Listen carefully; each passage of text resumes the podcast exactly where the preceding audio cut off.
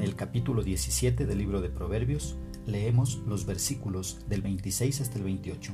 En la traducción latinoamericana la palabra del Señor dice, No es nada bueno castigar a un inocente, golpear a personas honorables no se puede justificar.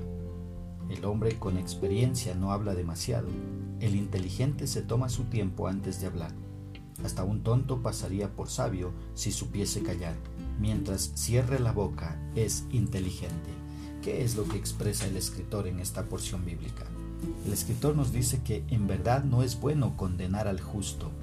El orden moral de Dios insiste en que los justos sean recompensados y los impíos sean castigados. La rectitud debe ser recompensada y honrada, y nunca castigada. Pero vivimos en un mundo en el que a lo malo se le llama bueno y a lo bueno malo. El versículo 27 dice que el inteligente mide sus palabras. Tanto la sabiduría como la necedad se revelan por las propias palabras. Sin embargo, en el caso de la sabiduría, puede revelarse por saber cuándo callar. Nunca debemos pensar que el hombre o la mujer sabios revelan su sabiduría hablando mucho.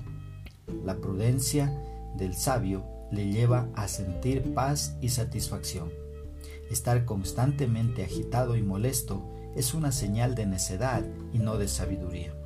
En el versículo 28 se nos dice que aún el necio cuando calla es contado por sabio.